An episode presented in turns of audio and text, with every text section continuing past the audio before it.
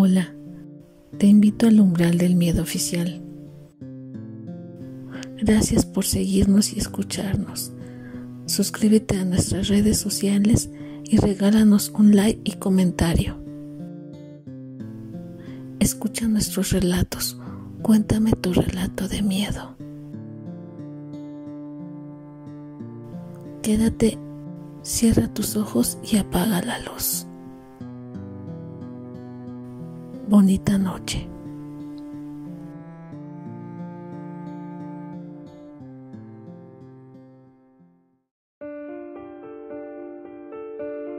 El umbral del miedo.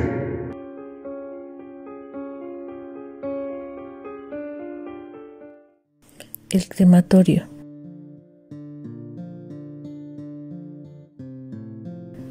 Si existe una enfermedad que realmente se le puede considerar escalofriante, es la catalepsia. Para quienes no conocen nada al respecto, quienes padecen esta enfermedad presentan síntomas similares a los de una persona muerta. Sus extremidades se ponen rígidas, el tono de su piel se vuelve pálido, el pulso y la respiración son casi nulos y no responden a estímulos externos. De hecho, existen numerosos casos de personas que han sido enterrados aún estando vivos. En muchos cementerios de todo el mundo se exhuman los cuerpos por diferentes motivos y se descubren extrañas particularidades en los ataúdes. Parece ser que no es algo raro, sino más común de lo imaginable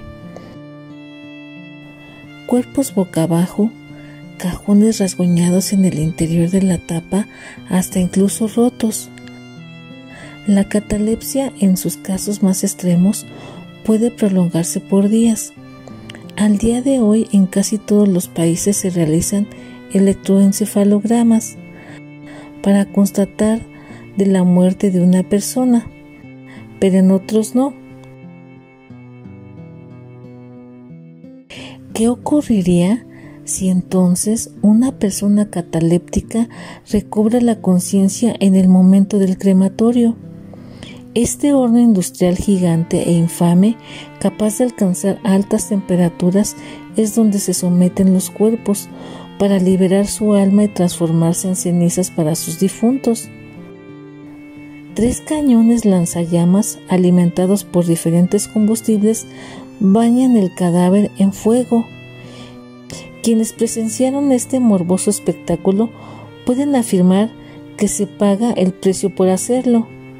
La temperatura es tan fuerte que el cabello desaparece de inmediato, la piel se ampolla, los labios se pegan a los dientes y lo peor de todo, el cuerpo comienza a contorsionarse como un bailarín demente.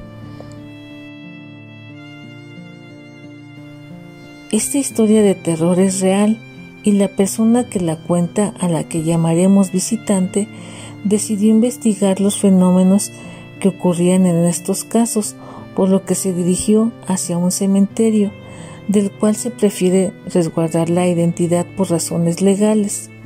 El visitante se dirige al cementerio a hablar con algún encargado, la duda concreta que tenía era si los gritos que se decía que se escuchaban en el crematorio en algunos casos eran reales, a lo que el cuidador del cementerio responde que sí, que se debía por el aire acumulado en los pulmones. El visitante, intentando indagar más, le pregunta si alguna vez una persona ha emitido palabras durante la cremación. El cuidador lo miró sorprendido y no contestó, pero bajó la mirada y suspiró, como si estuviera tomando coraje para hablar. Luego de incómodos minutos de silencio, el visitante insiste en que conocía casos reales de catalepsia, donde se enterraba vivas a personas pensando que estaban muertas y que esos casos eran reales por lo que debería de existir algún caso transcurrido en el momento de la cremación. La respuesta del cuidador fue realmente escalofriante. Y sí, a veces escuchan pedidos de auxilio, insultos. El visitante tragó saliva con dificultad, con sorpresa e indignación al oír lo que estabas contando. ¿Cómo es posible? Y sí, una vez que el fuego se enciende, se tarda mucho tiempo en volver atrás. Entonces se dan cuenta de que está vivo y ¿qué hacen? Rezamos. ¿Esto pasa seguido? Cinco o seis veces por mes.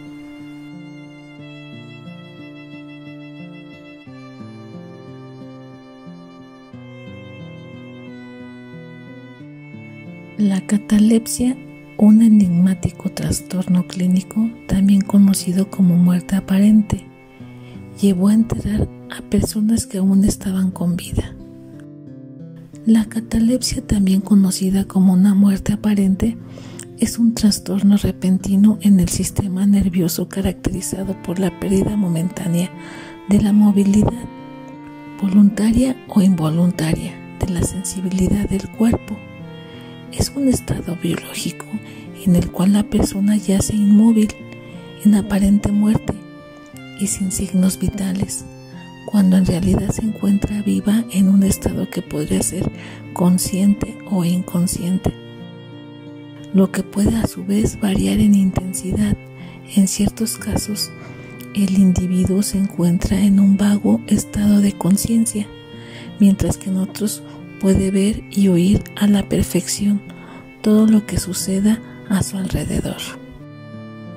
La catalepsia, vocablo cuyo origen son dos palabras griegas que significan casi muerto, puede observarse en pacientes que sufren epilepsia, mal de Parkinson, histeria, esquizofrenia y otros tipos de psicosis, y aunque presenten todas las características de un deceso, no lo es. Su estado se puede presentar por minutos, horas o varios días en los casos extremos. Lo realmente inquietante de este trastorno radica en que la persona afectada puede ser sepultada en estado aún con vida y despertar en cualquier momento. En un número de casos no determinado, de hecho, este fenómeno llevó a enterrar a personas que aún estaban con vida, pero no demostraban signos vitales entre 1870 y 1910, concretamente, hubo un miedo generalizado a ser enterrado vivo, creándose los llamados ataúdes de seguridad con banderas, respiradores o campanas. Aunque todavía hay casos documentados de catalepsia, los avances tecnológicos han hecho casi imposible que un individuo sea enterrado hoy en día en estado cataléptico, pues en la actualidad solo basta que un electrocardiograma o electroencefalograma puedan confirmar la muerte de alguien con facilidad. Sin embargo, a lo largo del tiempo, la ciencia pudo constatar a través de la exhumación de cadáveres que ciertamente muchos seres humanos fueron sepultados vivos, después de que los médicos acreditasen su respectiva muerte. Estos son algunos de los casos más dramáticos y sorprendentes. Las crónicas inglesas más antiguas cuentan que en 1661 en Londres un carnicero del barrio de Newgate Market llamado Lawrence murió luego de estar un tiempo enfermo. La propietaria de la casa en la que el supuesto oxiso vivía estaba ansiosa por sepultarlo, ya que la ley le permitía heredar todas sus posesiones, por lo que enterró rápidamente sin consultar un médico. Cuando los amigos del carnicero visitaron la tumba, comenzaron a escuchar desesperados y desgarradores gritos que provenían desde el interior del ataúd. Cuando lograron abrir el féretro, Lawrence ya estaba muerto. Sus ojos estaban completamente hinchados y su cabeza estaba bañada en sangre, producto de los cabezazos que el hombre se había dado para tratar de salir del féretro. La prensa de la época lo calificó como el accidente más lamentable y deplorable. En 1891, un extraño y desconocido virus azotó al poblado de Kentucky producido por la mordedura de una cierta mosca, ahora conocida como la mosca Tetse, que trajo una enfermedad del sueño. Las personas caían en una especie de estado de coma, aunque después de un tiempo volvían a despertar. Una de las habitantes de aquel lugar, Octavia Smith, fue una de las primeras afectadas por la enfermedad. Fue declarada muerta el 2 de mayo de aquel año y debido a que era una primavera extremadamente caliente, fue enterrada rápidamente en el cementerio local.